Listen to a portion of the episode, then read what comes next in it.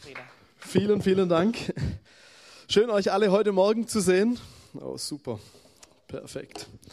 Was für eine Freude hier zu sein hey, und diese Gebetswoche mit euch gemeinsam anzufangen. Ähm, ich finde, das ist so ein gewaltiger Segen auch. Und ja, so was Wichtiges, oder? Wenn wir so überlegen. Ähm, bevor ich loslege, vielleicht doch noch kurz zwei kleine Infos auch noch zusätzlich. Ähm, zum einen, wir sind unterwegs in der kommenden Woche, dass er uns nicht vermisst. Von Mittwoch bis Sonntag sind wir in Israel als Familie. Ähm, der Jürgen Alba aus Kalf ist auch dabei. Ihr werdet, uns, ihr werdet manches mitkriegen davon, wenn ihr auf Instagram seid und uns dort folgt. Da werden wir manches ein bisschen posten und veröffentlichen. Wir haben da auch manche Treffen und Begegnungen, die sicher auch für uns als Gemeinde interessant und wichtig werden.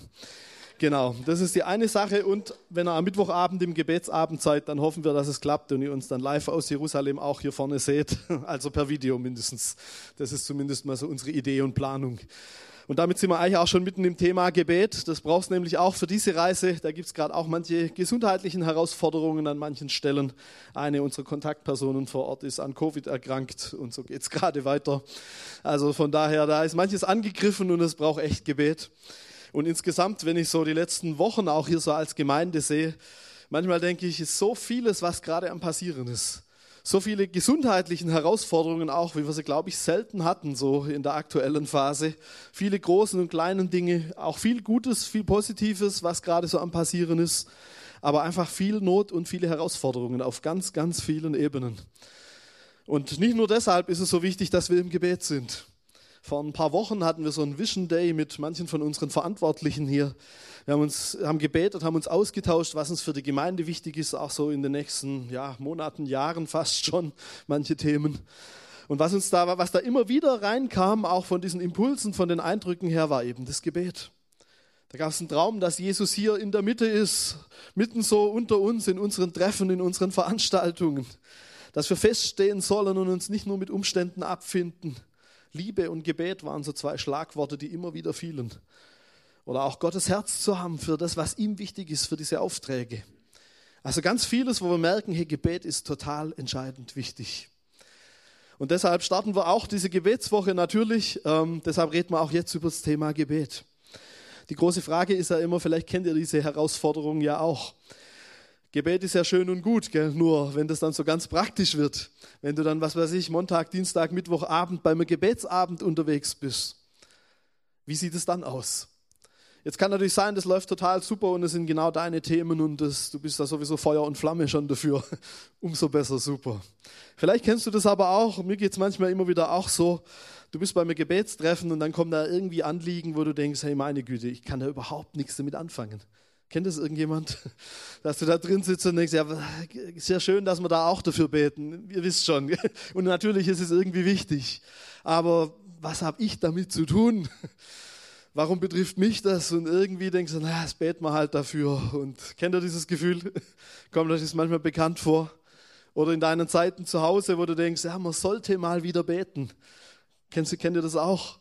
So dieser Gedanke, ja, irgendwie schon eine Woche und nichts passiert oder so. Eigentlich müsste ich mir mal wieder Zeit nehmen, aber das ist so anstrengend.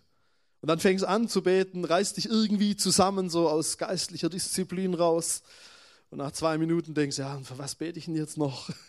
irgendwie hm, kommt nicht viel und irgendwie kommt auch nicht viel zurück. Ich rede da zwar irgendwie meine Worte runter, aber es passiert scheinbar nichts. Kommt euch das bekannt vor? Also mir kommt das oft bekannt vor. Ähm, ich glaube, das ist auch ein Stück weit normal. Aber wir wollen heute Morgen darüber reden, wie denn das aussieht oder wie das anders laufen kann. Wie das vielleicht auch aussieht, dass Gebet aus unserem Herzen rauskommt. Weil dann sieht es anders aus. Ich glaube, das kennen wir alle auch, oder? Wenn wir so ein Anliegen haben, wo du total unter sämtlichen Nägeln brennt und wo du sagst, hey, da, da könnte ich Tag und Nacht jetzt dafür beten. Dann ist es überhaupt keine Frage äh, zu sagen, ja, bete ich jetzt oder bete ich nicht, stimmt's? Das macht man fast schon automatisch dann. Und zugegeben, oft sind es meistens ja die Zeiten, wenn die Not ziemlich groß ist, richtig? So doof das manchmal ist, gell? aber irgendwie in Zeiten der Not sind wir doch meistens mehr am Beten, wie wenn alles gut läuft. Komisch manchmal, aber ich glaube, wir kennen das alle. Wenn wir hier kurz schauen und die erste Folie hier einblenden, was ist Gebet überhaupt? Ich glaube, es ist ein eigentlichen Austausch zwischen zwei Herzen, zwischen dem Herz von Gott und zwischen unserem Herz. Und wir kennen dieses Symbol hier in der Mitte, dieses Synchronisationssymbol, kennen wir vielleicht aus der Technik von unseren Smartphones und von wo auch immer. Und ich glaube, so ähnlich ist es eigentlich auch.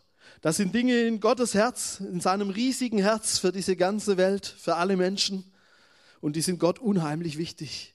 Und da wünscht er sich, dass wir dafür im Gebet sind, richtig? Und ich glaube, wir kennen diese Dinge, wir brauchen da gar nicht viel drüber reden. Die sind uns eigentlich sehr bewusst. Das ist die eine Seite der Geschichte. Und jetzt müssen diese Anliegen irgendwie aus Gottes Herz in unser Herz kommen. Und auf der anderen Seite sind da die Dinge in unserem Herzen drin.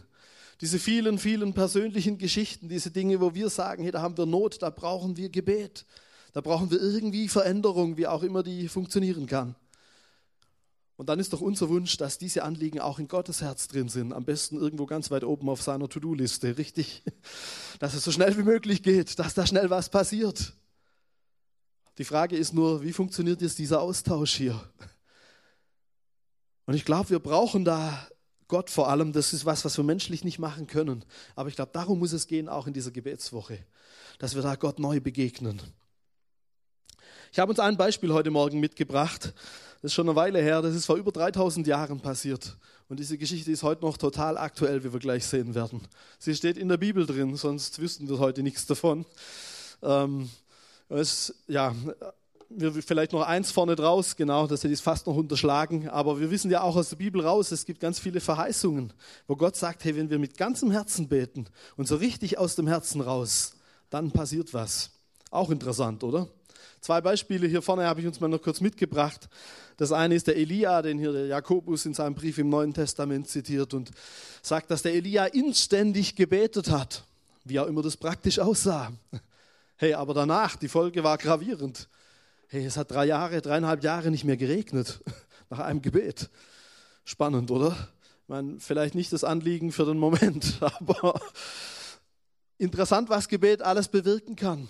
Oder wenn wir Jeremia 29 hier lesen, hey, fragt ihr mit eurem ganzen Herzen nach mir, so werde ich mich von euch finden lassen. Mit dem ganzen Herzen. Und wir könnten jetzt listenweise Bibelstellen aufzählen, wo das überall so ähnlich drin steht. Euch fallen wahrscheinlich gleich noch ein paar mehr ein. Aber wie kommen wir dahin, dass wir wirklich aus dem Herzen beten können? Und da kommen wir auf diese Geschichte, die schon lange her ist und trotzdem so aktuell. Sie steht im ersten Buch Samuel, ganz am Anfang. Und dort heißt es, es war ein Mann von Ramatayim Zophim vom Gebirge Ephraim, der hieß Elkana, ein Sohn Jerohams, des Sohnes Elihus, des Sohnes Tohus, des Sohnes Zufs, ein Ephraimiter. Und er hatte zwei Frauen. Und hier fängt unser Problem natürlich schon heute an. Zwei Frauen. Uh, kann das gesegnet sein? Äh, aus heutiger Perspektive würde ich sagen, nein, klares Nein an dieser Stelle. Äh, wir wissen aber, damals war es ein Stück weit normal. Aber Gottes Wille war es auch damals schon nicht. Ich glaube, das können wir aus der Bibel auch rausnehmen.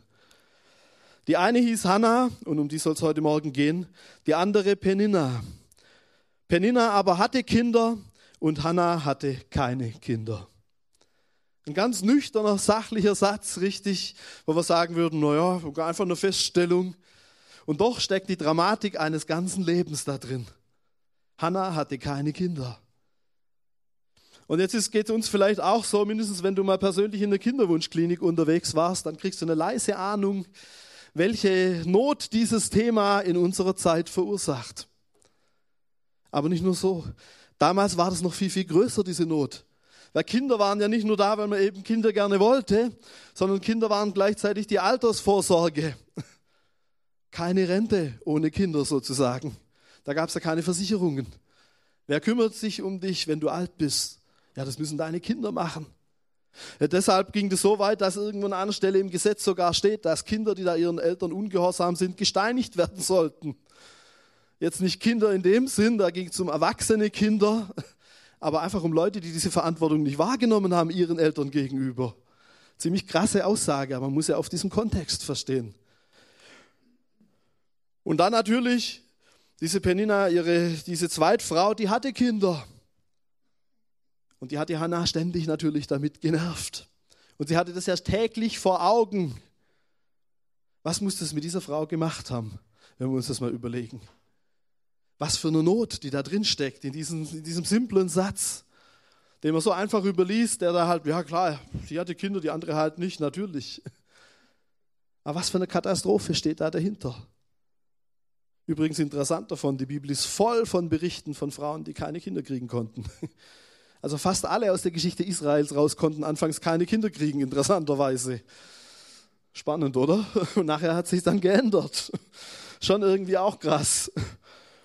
Jedenfalls, was passiert dann hier? Hannah mitten in dieser Not.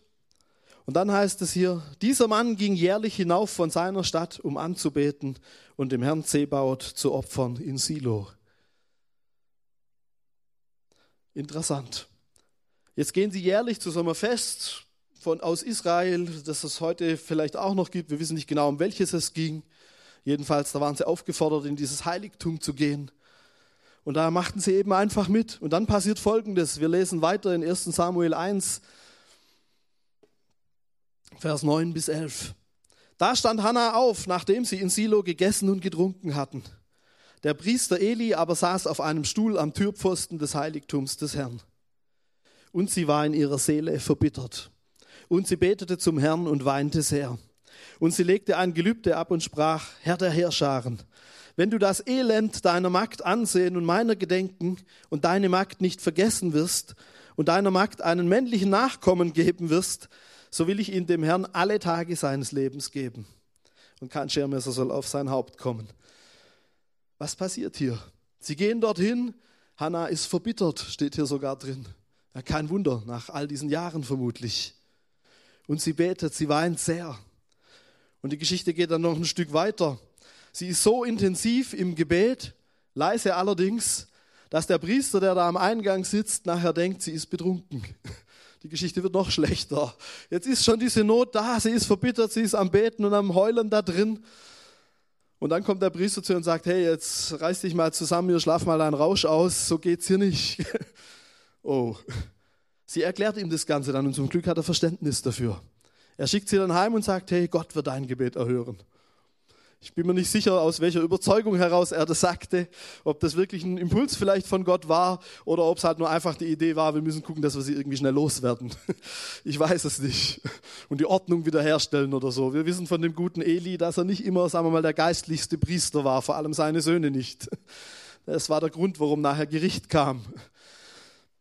Aber was passiert hier? Wie sieht es für uns aus? Wo sind denn unsere Nöte? Wo sind denn diese Situationen, wo wir diese Not mit uns rumschleppen? Wo sind denn diese Geschichten, durch die wir vielleicht bitter geworden sind und sagen, hey, wo soll dieser Gott denn sein, von dem wir hier die ganze Zeit reden? Warum greift er nicht endlich ein und verändert was? Ich weiß nicht, wie es bei dir aussieht. Vielleicht ist es auch das Thema Kinder. Vielleicht sind es bei dir Finanzen. Vielleicht ist es eine Hoffnungslosigkeit. Vielleicht ausgelöst von Depressionen. Vielleicht sind es gesundheitliche Themen. Vielleicht sind es ganz andere Dinge. Vielleicht sind es Beziehungsschwierigkeiten. Vielleicht ist es eine kaputte Ehe, in der du drin steckst und sagst, hey, wie kann das nur anders werden hier? Hannah hat aus dieser großen Not raus angefangen zu beten. Und sie wusste offensichtlich, wo man hingeht mit einer großen Not. Nämlich in dieses Heiligtum, in dieses Silo. Und wenn wir hier weiterschauen, sehen wir kurz, wie es heute aussieht, es ist nicht mehr viel davon übrig. Und so ähnlich sah dieses Heiligtum möglicherweise aus. Den Tempel gab es ja damals noch nicht. Jerusalem war noch gar nicht erobert. Und 400 Jahre lang stand diese Bundeslade, die Israel durch die Wüste mitgeschleppt hatte, diese Holzkiste, die vergoldet war. Und wo Gott gesagt hat, da bin ich, da ist mein Thron, meine Gegenwart. An sich schon ziemlich krass. Diese Kiste, die stand in diesem Zelt drin. Und irgendwo hier ging die Hannah rein, um diesem Gott zu begegnen. Jetzt müssen wir natürlich sagen, äh, dieses Zelt hier, da ist heute nichts mehr davon übrig. Natürlich nicht. Diese Bundeslade suchen irgendwelche Verrückte immer noch bis heute. Wir wissen nicht, ob sie die Babylonier damals verbrannt haben oder ob sie heute immer noch irgendwo im Untergrund des Tempelbergs liegt. Keiner weiß es so genau. Aber die gibt es nicht mehr, die ist nicht zugänglich für uns. Wo finden wir denn heute diesen Gott? Wir gehen jetzt auch nicht einfach irgendwo hin zum Fest und dann haben wir da diese Gebetszeit. So funktioniert es bei uns natürlich heute nicht was ist denn dieses Heiligtum, zu dem die Hannah da geht? Es gibt so ein paar Eigenschaften davon. Und das Interessante ist, diese Eigenschaften, die treffen nicht nur auf diese Hütte hier zu, sondern die treffen auch auf jemanden zu, den wir hoffentlich kennen. Es ist der Ort der Gegenwart Gottes. Gott will in der Mitte seines Volkes wohnen.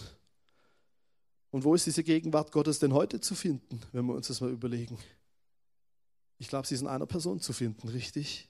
In diesem Messias, den Gott gesandt hat, in diesem Jesus, an den wir glauben. Er ist die personifizierte Gegenwart Gottes, wenn wir so wollen. Und wenn wir, wenn wir die Gegenwart Gottes erleben wollen, dann müssen wir zu ihm gehen. Da ist sie zu finden. Diese Bund oder dieses Heiligtum war so ein Ort der Begegnung zwischen Gott und zwischen Menschen. Wo begegnen wir denn heute Gott? Wir ahnen schon, in Jesus, richtig? In demjenigen, der sowohl Gott als auch Mensch war, der beides zusammenbringt. Dieses Heiligtum war ein Ort des Opfers. Da haben sie diese Tieropfer damals gebracht. Interessant ist, bei diesem Opfergedanke könnte man jetzt sagen, auch wenn wir so überlegen, aus, beim Gebet aus dem Herzen raus, ja, man muss sich eben anstrengen und dann hört Gott. Wenn wir intensiv genug und lange genug beten, vielleicht hört er uns dann. Da kommt ganz schnell diese Leistungsidee rein, stimmt's? Ich glaube, die kennen wir auch. Aber die ist nicht sinnvoll und die ist auch nicht von Gott. Bei diesem Thema Opfer gibt es oft dieses Missverständnis. Wir denken immer, wir müssten was opfern. Ja, müssen wir gar nicht. Aber nicht, weil wir keine Tiere mehr opfern, sondern weil die Grundidee hinter Opfer schon ganz von Anfang an eine ganz andere ist. Die Idee ist nämlich zu sagen, Gott schenkt uns etwas, was wir ihm wieder zurückgeben. Es geht gar nicht darum, dass wir was nehmen, was wir nicht haben, sondern es geht darum, dass Gott uns erstmal was gibt, das wir ihm dann zurückgeben können. Das ist die Grundidee dahinter. Es ist eigentlich ein Geschenk, wenn man so will. Und genau das passiert ja mit Jesus. Gott der Vater schenkt uns ihn am Kreuz als Opfer für unsere Schuld, für unsere Sünden. Hey, und das ist, war nicht, weil wir so toll waren und nicht wegen unserer Leistung. Das war pure Gnade, 100 Prozent. Amen, ja. Und dieses Heiligtum ist ein Zeichen der Hoffnung auf die Erlösung. Warum? Weil es immer wieder von Feinden zerstört wurde. Und weil Gott immer wieder versprochen hat, es wiederherzustellen. Und bei Jesus ist es ähnlich. Er wird gekreuzigt, er stirbt, aber dann steht er auf von den Toten. Und er wird eines Tages zurückkehren. Das ist unsere Hoffnung auf Erlösung. Also wir sehen schon, Jesus hat genau diese gleichen Eigenschaften wie dieses Heiligtum. Und deshalb ist er die richtige Adresse für uns heute. Das ist das eine. Und wenn wir dann weiterschauen in diesen Text aus dem ersten Buch Samuel, dann stellen wir fest, die Hannah spricht Gott mit einem ganz besonderen Namen an, den wir hier vielleicht gar nicht vermutet hätten. Herr der Heerscharen. Manche meinen, vielleicht war es so ein bisschen ironisch gedacht, so nach dem Motto, hey, du hast so viele, schick mir doch auch einen oder so.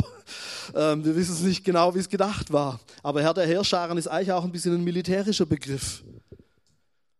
Und da geht es um eine große Armee, um den mächtigsten überhaupt den Herr, der diese ganzen Heerscharen kommandiert sozusagen. Spannend ist, das allererste Mal in der Bibel, wo dieser Name Gottes fällt, ist genau im ersten Buch Samuel, genau in diesen Versen. Interessant, oder? Wir lesen da auch aus, es war nicht Hannas Idee, offensichtlich gab es den Namen irgendwie schon vorher. Aber interessant ist, dass in dem Zusammenhang das erste Mal auftaucht. Offensichtlich hatte diese Hannah irgendeine Offenbarung über diesen Gott. Und offensichtlich wusste sie, dieser Gott, der hat alle Macht im Himmel und auf der Erde. Und dieser Gott, der hat die Macht, meine Situation zu verändern. Amen. Und ich glaube, wir brauchen diese Offenbarung auch, richtig? Noch interessanter wird es, wenn man dann reinschaut in die Bibel und feststellt, dieser Name von Gott, das ist der Name, der am häufigsten genannt wird. Fast 300 Mal in der Bibel. Auch interessant, oder? Wer hätte es gedacht? Gell? Wir hätten alle an irgendwelche anderen Namen wahrscheinlich gedacht. Also mir war das echt auch nicht bewusst. Aber vielleicht umso wichtiger zu sehen, diese Macht Gottes, die dürfen wir neu entdecken. Da dürfen wir wie die Hannah neu eine Offenbarung davon kriegen. Sind wir denn fasziniert und begeistert von diesem Gott? Ich glaube, das ist eine ganz entscheidende Frage, wenn wir über das Gebet reden. Weil wenn wir das nicht sind, dann wird Gebet immer irgendwie trocken bleiben, irgendwie langweilig und anstrengend und alles Mögliche. Wenn wir begeistert sind von diesem Gott, dann sieht Gebet auf einmal ganz anders aus. Dann ist da diese Vorfreude, ihm zu begegnen. Hey, dann, dann erlebst da was, dann passiert da was, dann kommt was in Bewegung. Also wir brauchen das auch, wie die Hannah. Und was wir natürlich auch sehen, diese Hannah, die schüttet ihr Herz aus. Auch ein ganz entscheidender Punkt. Und sie macht es so intensiv, dass eben dieser Priester Eli denkt, sie ist betrunken. Jetzt ist es bei uns ja oft so, wir sind da manchmal sehr griechisch orientiert oder geprägt. Wir haben da so unsere To-Do-Liste, unsere Gebetsliste und die Punkte, wo wir irgendwie dann Haken vielleicht dahinter machen und sagen, hey, dafür habe ich gebetet, hierfür habe ich gebetet. Und dann gehe ich jetzt nach diesem Gottesdienst nachher heim, trinke meinen Kaffee oder mein Mittagessen, mein Mittagessen, was auch immer und bin mit ganz anderen Dingen auf einmal wieder beschäftigt. Und dann kommt Montagabend, Gebetsabend und dann beten wir mal wieder und äh, Dienstagmorgens bist du wieder voll in deiner Arbeit versunken und das spielt alles keine Rolle mehr, richtig? kommt es auch manchmal bekannt vor. So diese Schubladen. So, jetzt bin ich mal geistlich, jetzt bin ich gerade im Gebet und dann ist es aber auch wieder abgehakt. Ich glaube, Gott will da was ändern an der Stelle. Wenn wir eher so aus dem Jüdischen rausdenken, auch von der Hannah her gesehen, dann stellen wir fest, da ist man wirklich mit ganzem Herzen dabei. Und ganzes Herz heißt ja nicht nur der geistliche Teil von uns, sondern unser ganzes Leben. Alles, was uns irgendwie ausmacht. Unsere Emotionen. Hey, da darf es auch mal intensiv werden im Gebet. Da muss es nicht immer nur so zack, zack, alles irgendwie abgearbeitet sein. Und da ist es total authentisch vor allem, wenn wir die Hannah angucken, hey, das ist schon krass, was sie da auch betet, oder? Wenn wir uns das überlegen. Dass sie so zu Gott geht in all dieser Bitterkeit und dass Gott ins Angesicht schreit, mehr oder weniger. Hey, wenn du in die Bibel reinguckst, liest mal diese Klagepsalmen oder Rachepsalmen oder was es da noch für schöne Sachen gibt. Hey, die sind so grundehrlich hey, wo bist du? Warum hast du mich verlassen? Du siehst doch, die anderen, denen geht es immer gut, aber mir und lauter so ähnliche Verse. Total ehrlich. Und ich glaube, Gott will uns das auch geben, dass wir authentisch sind im Gebet. Dass wir wegkommen von vielleicht manchen frommen Sprüchen und frommen Ideen. Und hey, wir kennen das doch alle, oder? Diese Aussagen. Ja, natürlich wird Gott mich heilen und natürlich macht Gott alles gut und irgendwie muss mir immer alles zum Besten dienen. Kennt ihr das auch? Ja, und das sind Wahrheiten, die in der Bibel drinstehen, die sind richtig. Nur die Frage ist, wann zitieren wir denn die immer bei uns? Wenn die nur dazu dienen, um so eine schöne Fassade aufzubauen und hinterher gehst heim und denkst, hey, mir geht sowas von dreckig. Ja, warum sagen wir dann diese Geschichten? Warum sind wir dann nicht ehrlicher und sagen, hey Gott, mir geht sowas von schlecht und ich brauche dich jetzt, ansonsten ist hier Feierabend. Das wäre doch viel ehrlicher, oder? Als fromme Sprüche drüber zu klatschen und eine schöne Fassade zu bauen. Ich glaube, wir brauchen das. Und im Jüdischen wird auch unheimlich anschaulich gebetet. Das ist vielleicht auch was, was wir da mitnehmen können. Hey, wenn wir da am Mittwoch äh, nach Israel fliegen, dann werden wir da auch wieder an dieser Western Wall an der Klagemauer beten. Wie betet man denn da? Gibt es viele Dinge, aber eins davon ist, habt ihr sicher alle schon gesehen, man kann da so kleine Zettel schreiben mit den Gebetsanliegen drauf und die in diese Mauerritzen stecken. Die Mauer heißt nicht umsonst auch der Briefkasten Gottes. eine coole Idee, finde ich. Die ist noch relativ neuzeitlich, die gibt es noch gar nicht so lange, aber eine super Idee, oder? Hey, warum da nicht kreativer werden?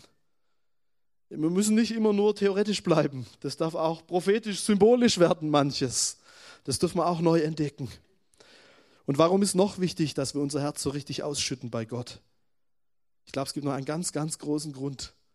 Das Problem ist praktisch gesehen, wenn meine Hand voll ist, wie will ich dann was empfangen? Wie will mir jemand jetzt sowas geben? Wenn ich das, gut, hier geht es jetzt vielleicht noch ein bisschen, das ist relativ klein. Aber was will ich denn mit vollen Händen empfangen?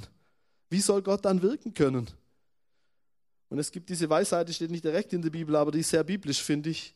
Nur leere Hände können empfangen. Da ist was dran, oder? Wir müssen erstmal das loswerden, was uns beschäftigt, was wir mitbringen. Dann kann Gott uns seine Dinge geben. Das gehört auch mit dazu. Und das Gute ist, hey, wir dürfen Gott alles geben. Da ist nichts zu klein, nichts zu groß, nichts zu beschämend, nichts zu falsch, nichts zu schlimm und was auch immer. Gott wartet nur darauf, dass wir ihm die Dinge geben, die uns beschäftigen. Und wir werden das gleich in ein paar Minuten sehr praktisch heute Morgen machen. Aber noch ein letzter Punkt. Wenn wir in dieses zweite Kapitel schauen, in 1 Samuel Kapitel 2, da ist dann das Wunder schon geschehen. Der Samuel ist geboren worden. Und das Geniale ist, ähm, er wird dann dieser große Prophet. Das ist eine ganz krasse Geschichte, die sich daraus dann weiterentwickelt. Und dann betet Hannah wieder und sagt Gott Danke. Und das sind zehn Verse insgesamt. Wir lesen es nur den ersten und den letzten. Weil interessant ist, was da drin steckt. Da können wir auch noch was mitnehmen für uns heute. Im ersten Vers klingt das Ganze so. Und Hannah betete und sprach, mein Herz jauchzt in dem Herrn. Mein Horn ist erhöht in dem Herrn. Mein Mund hat sich weit aufgetan gegen meine Feinde, denn ich freue mich über deine Rettung. Was sehen wir da? Mein Horn, meine Rettung und so weiter. Es geht natürlich um sie und um ihr Anliegen, richtig? Dann lesen wir Vers 10, den letzten Vers von diesem Gebet. Und dort heißt es auf einmal, die mit dem Herrn rechten, werden niedergeschlagen werden. Im Himmel wird er über ihnen donnern. Der Herr wird richten die Enden der Erde. Er wird seinem König Macht verleihen und erhöhen das Horn seines Gesalbten. Wir merken, es sind schon ein paar Jahre vergangen, von damals bis heute. Ein bisschen unverständlich, was ist dieses Horn, von dem ihr die ganze Zeit redet. Ähm, ganz praktisch, das war einfach ein Symbol für Macht, für Ehre, für Anerkennung damals. Zum Beispiel Altäre hatten immer auch so Hörner und an die konnte man ran, wenn man irgendwelche Schwierigkeiten hatte oder verfolgt wurde und quasi damit ein Gerichtsverfahren beantragen, indem man zu diesem Altar rannte und sich an diesem Horn festhielt. Dann war man sozusagen sicher davor, umgebracht zu werden. Das war so eine Folge davon. Aber interessant ist, am Anfang geht es um sie, um ihre eigene Ehre, ihre Anerkennung, die ja auch wichtig ist. Dafür sagt sie Danke. Und dann entwickelt sich die Geschichte weiter. Dann kommt dieser zweite Teil. Und auf einmal hat sie eine ganz andere Perspektive, interessanterweise. Jetzt geht es gar nicht nur um sie. Hey, da geht es um die Enden der Erde, bis zu uns heute im Prinzip. Auf einmal geht es um einen König, den es damals ja noch gar nicht gab. Den hat ja ihr Sohn später erstmal gesalbt, ersten Saul und dann den David. Und auf einmal geht es um einen Gesalbten. Wer ist denn dieser Gesalbte? Wir ahnen es schon. Den finden wir oft wieder in der Bibel, auch im Neuen Testament. Gesalbter, ein anderes Wort ist einfach Messias oder Maschiach vom Hebräischen her. Und wer ist damit gemeint für uns als Christen? Wir sind überzeugt davon, dass es Jesus ist, dieser Messias. Den finden wir dann quer durch die Bibel wieder. Jetzt redet die von so Dingen, die weit, weit weg von ihrem persönlichen Leben waren. Die so überhaupt nichts damit zu tun hatten, mit ihrer eigenen Situation. Gut, mit dem Samuel nachher ein Stück weit dann schon. Dadurch kam sie selber in die Geschichte rein. Der salbte den König David und wir wissen, dieser Jesus, der ist ein Nachkomme von König David und so weiter. Also da gibt es dann schon ein gesamtes Bild. Aber könnte das für uns vielleicht ähnlich aussehen, dass Gott uns auch immer wieder diese größere Perspektive schenken will, auch im Gebet? Und dass es vielleicht so anfängt wie bei der Hannah, dass wir mit unseren persönlichen Anliegen anfangen, dass wir die Dinge loswerden, die uns beschäftigen und dass Gott uns dann seine Anliegen geben kann. Und ich finde es so klasse, dass wir in dieser Gebetswoche auch diese Anliegen, diese Aufträge Gottes aufgreifen an diesen Gebetsabenden. Dass wir mit, uns um Weltmission kümmern, um Wiederherstellung der Gemeinde, um das Thema Israel. Das werden die Themen sein an diesen Gebetsabenden. Und jetzt gibt es zwei Möglichkeiten. Jetzt kann man da entweder hingehen und sagen, ja, was hat das mit mir zu tun? Das ist so weit weg von mir. Ich bin nicht in Jerusalem, ich bin in Leonberg. Und das Thema Weltmission, die Enden der Erde, boah, die sind weit weg, richtig? Kann man machen. Aber dann wird es eher öde. Und dann glaube ich auch nicht, dass da so viel passieren kann. Sondern viel besser und viel entscheidender wäre doch zu sagen, wir wollen da mit unserem ganzen Herzen beten. Wir wünschen uns, dass Gott uns diese größere Perspektive auch gibt. Das heißt nicht, dass wir die persönlichen Dinge vergessen. Ganz im Gegenteil, wenn wir die Hannah hier sehen. Damit fängt es an. Aber dann lasst uns offen sein, dass Gott uns da neu berührt. Dass er uns neu seine Perspektiven gibt und seine Anliegen, dass er sein Herz mit uns teilen kann. Was wäre, wenn das passieren könnte, diese nächsten Tage, oder? Was, wie würde das unser Leben verändern? Wie würde das für uns aussehen, wenn wir anfangen, heute unser Herz bei ihm auszuschütten und zu erwarten, dass er handelt, dass er eingreift in all diese vielen Nöte und diese Geschichten, wo wir gerade drin stecken? Und wir wollen das jetzt einfach ganz praktisch machen. Das ist was, was auch nur Gott irgendwo tun kann. Wir können es nicht den Schalter umlegen und sagen, jetzt bin ich mit meinem ganzen Herzen dabei. Ganz so einfach funktioniert es nicht. Vielleicht gibt es da manche Entscheidungen, die wir treffen müssen. Vielleicht gibt es auch Dinge, die man loslassen und loswerden muss. Das kann schon sein. Aber letztendlich braucht es eine Berührung von Gott, damit das Ganze funktioniert. Ich weiß nicht, wie es dir heute Morgen geht, so beim Thema Gebet. Irgendwie, wenn ich so die letzten Jahre sehe, ganz am Anfang von dieser Pandemie-Geschichte, hey, da waren wir doch ziemlich intensiv manchmal noch im Gebet. Da gab es viele Gebetsinitiativen, viele Geschichten und vieles, wo lief. Nach einer Weile hat man dann eher so eine Ernüchterung bemerkt, weil vielleicht doch nicht so schnell was passiert ist, wie wir alle irgendwie gehofft hatten, richtig? Und so mit der Zeit ist dann doch vieles versickert, ist mindestens so mein Eindruck. Da ist manchmal gar nicht so viel übrig geblieben. Aber wie gut, wenn wir das wieder neu entdecken, wenn wir wieder neu im Gebet sind. Und können wir das heute Morgen gemeinsam machen, dass wir zu Jesus gehen, zu unserem Heiligtum dass wir ihm begegnen heute Morgen. Und ich würde es gern so machen, ich denke, wir haben noch die Zeit, ähm, wenn du heute Morgen hier bist und dir sagst, ich brauche eine neue Berührung von Gott für mein eigenes Gebetsleben. Ich will wieder mit ganzem Herzen mehr drin sein in dem Thema. Irgendwie habe ich da was verloren. Das ist so langweilig geworden, da ist so die Begeisterung abhanden gekommen. Vielleicht auch über diesen Gott. Dann wollen wir da heute Morgen dafür beten. Weil ich glaube, wir brauchen die ganze Gebetswoche gar nicht starten, wenn es an diesem Punkt nicht anfängt, richtig? Wir brauchen das unbedingt. Können wir dann nochmal gemeinsam aufstehen heute Morgen und ins Gebet gehen, wenn uns das möglich ist? Wir wollen es so machen. Ich würde es gleich hier von vorne für uns alle beten.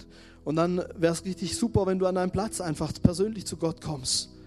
Wenn du ihm sagst, was dich bewegt. Und parallel dazu machen wir hier vorne, schaffen wir hier vorne eine Möglichkeit, wenn du sagst, ich wünsche mir wieder, dass da mehr passiert mit diesem Gebetsleben. Dann haben wir hier vorne die Möglichkeit, gemeinsam zu beten. Und dann darfst du gerne nach vorne kommen, wir werden nebenher ein Lied gleich hören. Dann komm einfach gleich nach vorne. Hier sind ein paar von uns, die dann gerne mitbeten. Und dann lasst uns erwarten, dass Gott was bewegt in unseren Herzen. Amen. Ich glaube, es ist kein Zufall, dass jetzt auch diese Woche startet. So vieles, was gerade am Laufen ist, so vieles, was in Bewegung ist. Ich glaube, es könnte gar keinen besseren Zeitpunkt geben, als dass wir jetzt so eine halbe Gebetswoche starten. Immerhin eine halbe. Aber ich glaube, das macht bei Gott keinen Unterschied. Aber können wir das so machen, dass wir gemeinsam ins Gebet gehen? Seid ihr mit dabei? Ist irgendjemand hier, der sich wünscht, dass Gott da einen wieder neu berührt? Dann gib doch mal ein kurzes Handzeichen, wenn du da bist. Kann ich mich selber genauso mit einschließen.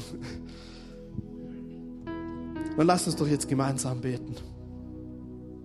Jesus, danke. Danke, dass du hier bist mit deiner ganzen Gegenwart. Danke, Herr, dass du überhaupt diese Möglichkeit geschaffen hast, dass wir dich im Gebet erreichen können. Und dass es was Einfaches ist. Dass es nicht hochkompliziert ist und man da tausend äh, Formulierungen und alles Mögliche braucht, sondern dass wir einfach so zu dir kommen dürfen, wie wir sind. Danke dafür, Herr. Und danke, Herr, dass du auch unsere Herzen kennst und siehst. Herr, du weißt, wie es da drin aussieht. Du siehst, wo wir vielleicht auch Dinge verloren haben über diese Zeit, Herr. Wo wir das vergessen haben, wie wichtig das ist, dir zu begegnen. Und du siehst, kennst auch die Situationen, wo wir gar nicht mehr weiter wissen. Aber Herr, zuallererst wollen wir echt jetzt dafür beten, dass du unsere Herzen neu anzündest. Dass wir wie diese Hanna aus unserem Herzen raus dir begegnen dürfen dass wir ehrlich sind, Herr, mit allem, was da drin ist in uns. Dass wir Dinge nicht mehr schön reden, Herr, sondern dass wir sie dir, zu dir bringen, so wie sie sind. Ganz egal, wie gut oder schlecht die Sachen sind. Und Herr, ich bete, dass du uns jetzt berührst. Heiliger Geist, komm du jetzt und gib uns eine neue Begeisterung auch für dieses Thema Gebet und zuallererst für dich selbst. Dass wir fasziniert sind von dir, Herr dass wir dir, diesem Herr der Herrscharen, neu begegnen. Dass wir deine Macht ganz neu erleben und erkennen. Dass wir deine Liebe auch ganz neu erleben. Herr, du kennst jetzt jeden Einzelnen von uns hier. Du siehst jeden, der hier auch gerade einen Arm gehoben hat. Und du siehst, wo unsere Nöte sind. Du siehst, was wir jetzt gerade von dir brauchen. Und Herr, wir wollen dir einfach auch die Dinge geben, die in unserem Herzen drin sind die Frustration, die Bitterkeit und alles, was dazugehört, Herr. Wir wollen loslassen heute Morgen, damit du uns Neues geben kannst. Danke, Heiliger Geist, dass du jetzt wirkst in unseren Herzen. Und jetzt lasst uns doch einfach so machen. Fang doch an, Gottes in deinen eigenen Worten zu sagen. So ehrlich, wie es in dir drin ist, ohne irgendwie ein Blatt vor den Mund zu nehmen und sag ihm diese Dinge, die dich beschäftigen und wo du dir wünschst, dass, dass da neue Begeisterung reinkommt in dein Herz. Und wenn du das gemacht hast und merkst, es ist gut, wenn vielleicht nochmal jemand für dich beten würde. Manchmal gibt es so Situationen, die kennen wir alle gut, wo einem irgendwie selber, wo das einfach nicht ausreicht. Wo es gut ist, wenn mehrere da sind, wenn jemand anders noch mitbetet. Und wenn das dann deine Situation ist, dann komm doch jetzt gleich hier nach vorne zu Markus. Ich werde da drüben dann auch gleich stehen. Und noch ein paar andere von uns.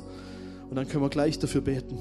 Und dann danach gehen wir dann einen zweiten Schritt und werden nochmal für unsere persönlichen Anliegen ins Gebet gehen. Aber zuallererst, denke ich, muss es um unser Herz gehen. Damit fangen wir an. Nehmen uns die Hannah zum Vorbild heute Morgen und machen es doch genauso wie sie. Und erwarten, dass Gott genauso Wunder tut in unserem Leben, wie er das für sie damals gemacht hat.